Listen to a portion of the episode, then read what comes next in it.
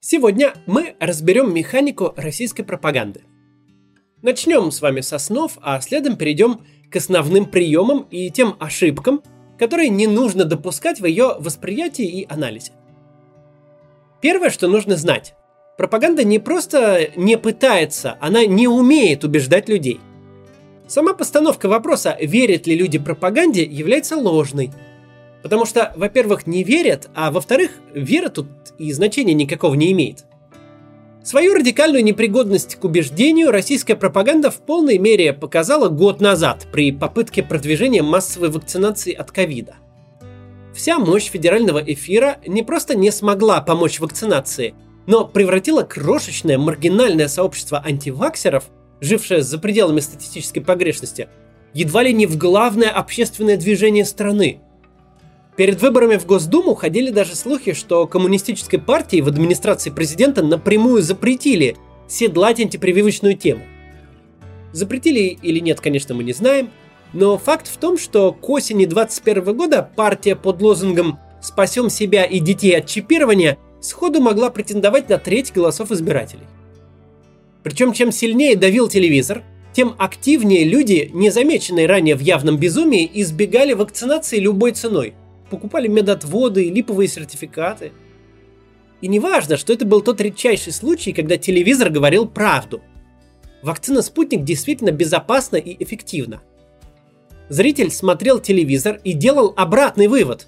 Она совсем не помогает и до предела опасна. Как только дело дошло до дела, как только понадобилось убедить людей сделать простейшую, безопасную и бесплатную процедуру, которая реально спасает жизни – Выяснилось, что пропаганда бессильна и даже вредит.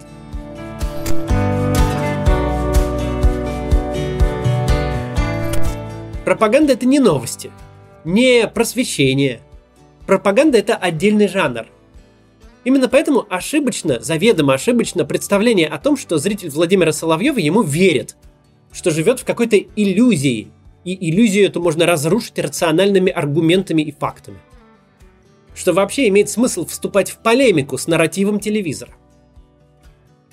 Отношение пропаганды и ее потребителя – это не вопросы веры или неверия.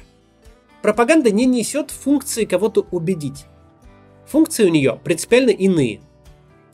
Первая и главная функция – пропаганда дарит зрителю устраивающую его версию событий.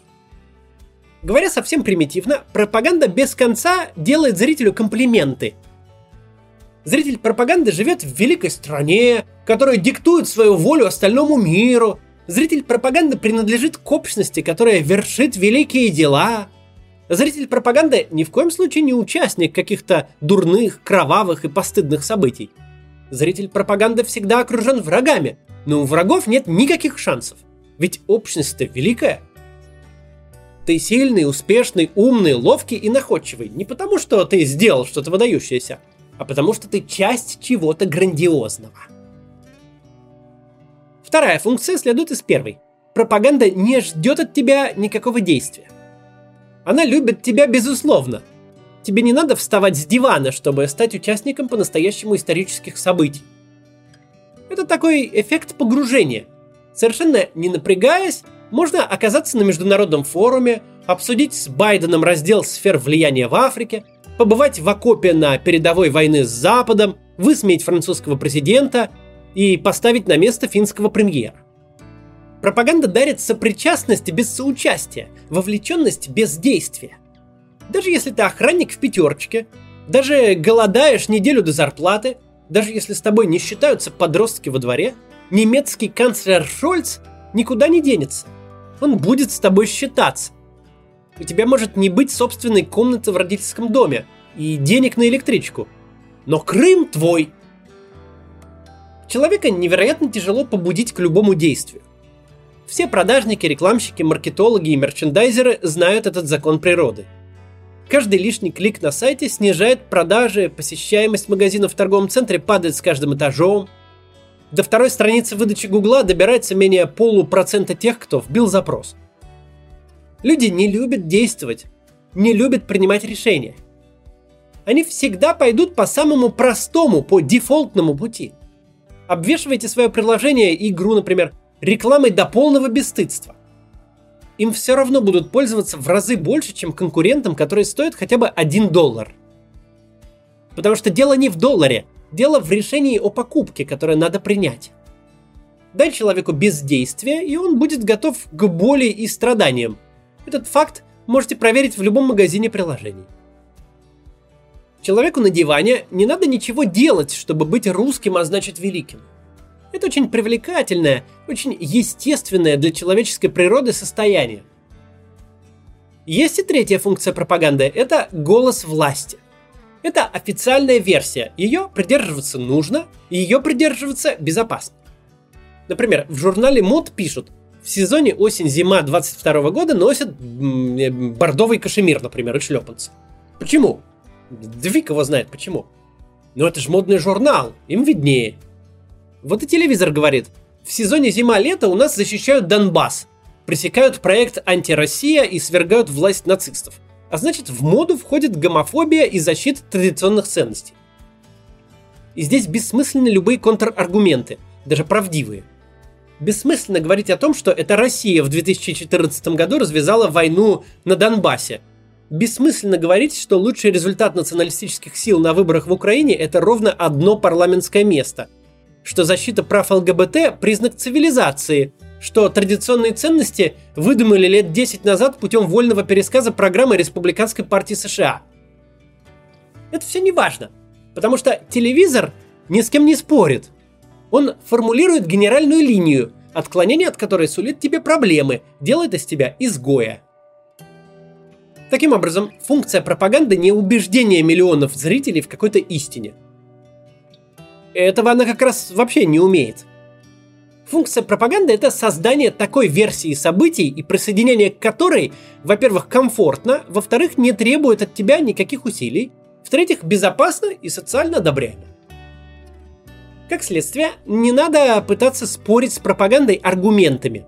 Это буквально разговор на разных языках. Поскольку я сегодня говорю со своими зрителями, а не с потребителями пропаганды, то имеет смысл разобрать три главных приема, которые российская пропаганда использует в нынешней войне. Первое. Перегруз. Это главный прием пропаганды, когда она хочет скрыть провал или преступление. Неопытному наблюдателю этот прием может показаться каким-то стихийным идиотизмом, но на деле он прекрасно работает – Гибель малазийского Боинга, отравление Навального, резня в Буче, каждый обстрел гражданского объекта в ходе войны – все эти события сопровождаются моментальной и обильной генерацией чепухи. Чепуха эта ни на чем не основана и ничем не подтверждена. Она никогда не бьется не только с реальностью, но и между собой. Совершенно нормально, когда на одной полосе государственного издания висит несколько версий сразу. Например, что погибшие в Буче подставные актеры, и что на самом деле там всех убили украинцы. Что Навального никто не травил, что его отравили западные спецслужбы, и что всему виной деревенский самогон и пониж... пониженный сахар в крови, или повышенный. Вот что важно знать. Ни одно из этих сообщений не имеет никакого значения само по себе. Не имеет никакого смысла разбирать их правдоподобность. Все они не просто выглядят как э, фестиваль бреда, они им и являются – Смысл не в содержании, смысл в том, что их много. Эти версии заполняют собой эфиры и ленты соцсетей, порождают дискуссии и полностью вытесняют реальность, вытесняют обмен настоящими фактами. Это во-первых. Во-вторых, и самых главных, они работают все на ту же лень. Перед человеком вместо конкретной новости появляется бесконечный поток мнений и споров, и все они максимально далеко уводят от исходного события – они порождают ту самую неоднозначность. И самый простой выход, который всегда выбирает большинство, принять ту версию, которую услужливо предложит пропаганда. Версию официальную и безопасную. Еще один прием пропаганды – новости в будущем времени. Как ни странно, но для того, чтобы легче разбираться в потоке информации, вам нужны знания буквально из начальной школы. Вы должны понимать, что такое времена глаголов. Вот статья, например. Россия построит тысячу самолетов. Правильное прочтение заголовка быстро приведет вас к выводу, что ни одного из тысячи самолетов еще не построили. Критический разбор самого материала приведет вас к выводу о том, что строить не начинали, И вообще, перед вами заявление министра, которое никого ни к чему не обязывает. Россия построит тысячу самолетов. Это буквально событие, которого не случилось. Это не новость. Сейчас мы живем просто на пике таких новостей. И раньше подобного было немало. Роснано запустит гибкий планшет для школьников, Ростех разработает конкурент айфону, Роскосмос построит базу на Луне. Но в эпоху импортозамещения весь официальный кремлевский нарратив смотрит вдаль. Россия создаст, запустит, разработает, заместит, избавится от зависимости, наладит поставки и сбыт. Заживет. Первый вопрос, который вы должны задать себе, когда читаете такие новости. Почему эти люди без конца предсказывают будущее? Почему новости у них это то, чего не было? Когда у режима заканчиваются достижения, его главным продуктом становится то, чего не случилось. Мы уже это проходили с спасительным приходом Путина к власти. Ведь если бы не он, то Россия не вышла бы из лихих 90-х и развалилась бы с концами. Очень похожая схема действует ныне, когда война с Украиной не закончилась за три дня парадом на Крещатике.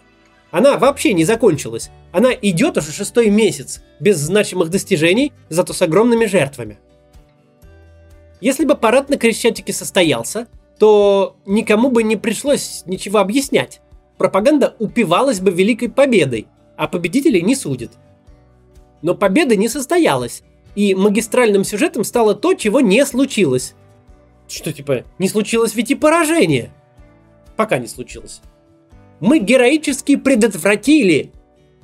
Пока непонятно что, но что-то предотвратили. Нападение на Беларусь, нападение на ЛДНР, нападение на Россию. Вообще, в конце концов, на Москву. Ни одно слово в первых заявлениях Путина в начале войны не намекало на ответный или превентивный удар. Но именно эту версию сейчас предлагается считать единственно верной. Да, парад на Крещатике не состоялся, Киев не взяли, зато не состоялся и парад украинских войск на Красной площади. Не получилось оккупировать Одессу, зато не взяты Курск и Брянск. Безопасность не может обанкротиться. Если угроза была предотвращена, то очень сложно доказать, что ее угрозы вообще-то и не было. Что Россия в 90-е не разваливалась на части, а Украина не собиралась вероломно нападать на войска, накопленные у ее границ. Прием «ложное большинство». Это самая подлая работа пропаганды. Потому что это работа не на титульного ее зрителя, а на нас с вами. Пропаганда всегда оперирует коллективными сущностями. Народ, россияне, жители Москвы, патриоты. А с другой стороны, либералы, западники, э, преснопамятные соловьевские 2% дерьма. Типа. Сущностям этим приписываются общие мысли, мнения, коллективные качества, желания и потребности. Особенно пропаганда любит слово «большинство». Смысл тут очень простой. Вы должны почувствовать одиночество, социальную стигму и апатию. Вы не в строю, вы не в коллективе. Вы один против всех. Получается фантастически эффективно. Несчастные обитатели интернета видят опрос какой-то рандомной бабушки в кровожадном запале согласны с тем, что Киев надо стереть с лица земли, и делятся в Твиттере с читателями идеей в духе «этот народ не спасти». Не глупые в остальных вопросах люди, сами того не подозревая, попадают в тот перевернутый мир, который нарочно создает пропаганда – где народная воля определяется не результатами выборов, не настоящей социологией, не конкурентной процедурой, но постановочным телесюжетом. И весь смысл этого телесюжета в том, что ты, сторонник мира, прав человека и либеральной демократии, ты здесь чужой, что в народе ты лишний, либо шагай в ногу, либо заткнись. И в какой-то момент точно такая же выдуманная реальность, как какие-нибудь киевские фашисты, становится для вас фактом жизни – вы уже согласны с тем же Соловьевым, что он выразитель воли народной, а вы отщепенец. Вы мигрируете в одну из худших идей. Идей в том духе, что этот народ заслуживает такую власть. Вы забываете, что народ не спрашивали, что вам никто не объявлял астракизм на общем сходе, а выписал вас из народа кровожадный фрик на огромной зарплате, ни одному слову которого вы не верите – вы ему не верите, но со временем вы с ним соглашаетесь. Какой вывод тут можно сделать? Вкратце он будет сводиться к тому, что пропаганда – это волшебное зеркало. Бесполезно разбирать факты, которыми она оперирует. Потому что оперирует она не фактами и никого не информирует. Пропаганда всегда идет от зрителя, от его желаний, если зритель благожелательный, или от его страхов, если зритель враждебный, мы с вами. Своему союзнику она говорит «Будь с нами, будь в клубе крутых парней». Ну да, мы часто врем, но то мы врем для всяких врагов и отщепенцев. Вы же все понимаете, вы же все. Своему недругу она говорит «Ты один, никто тебя не поддержит. Либо беги, либо молчи. Тебя окружают такие же упыри, как и мы. У тебя нет шансов. Сопротивление бесполезно. Один в поле не воин. В обе стороны это работает одинаково эффективно. Обе стороны не верят, но соглашаются. Но надо помнить главное. Для обеих сторон пропаганда создает фантазийную реальность, поселиться в которой одинаково опасно и разрушительно для каждого, неважно с какой страны он пришел. Подстроиться под упыря или поверить, что вокруг одни упыри – это одинаково ужасно. Не делайте так. До завтра.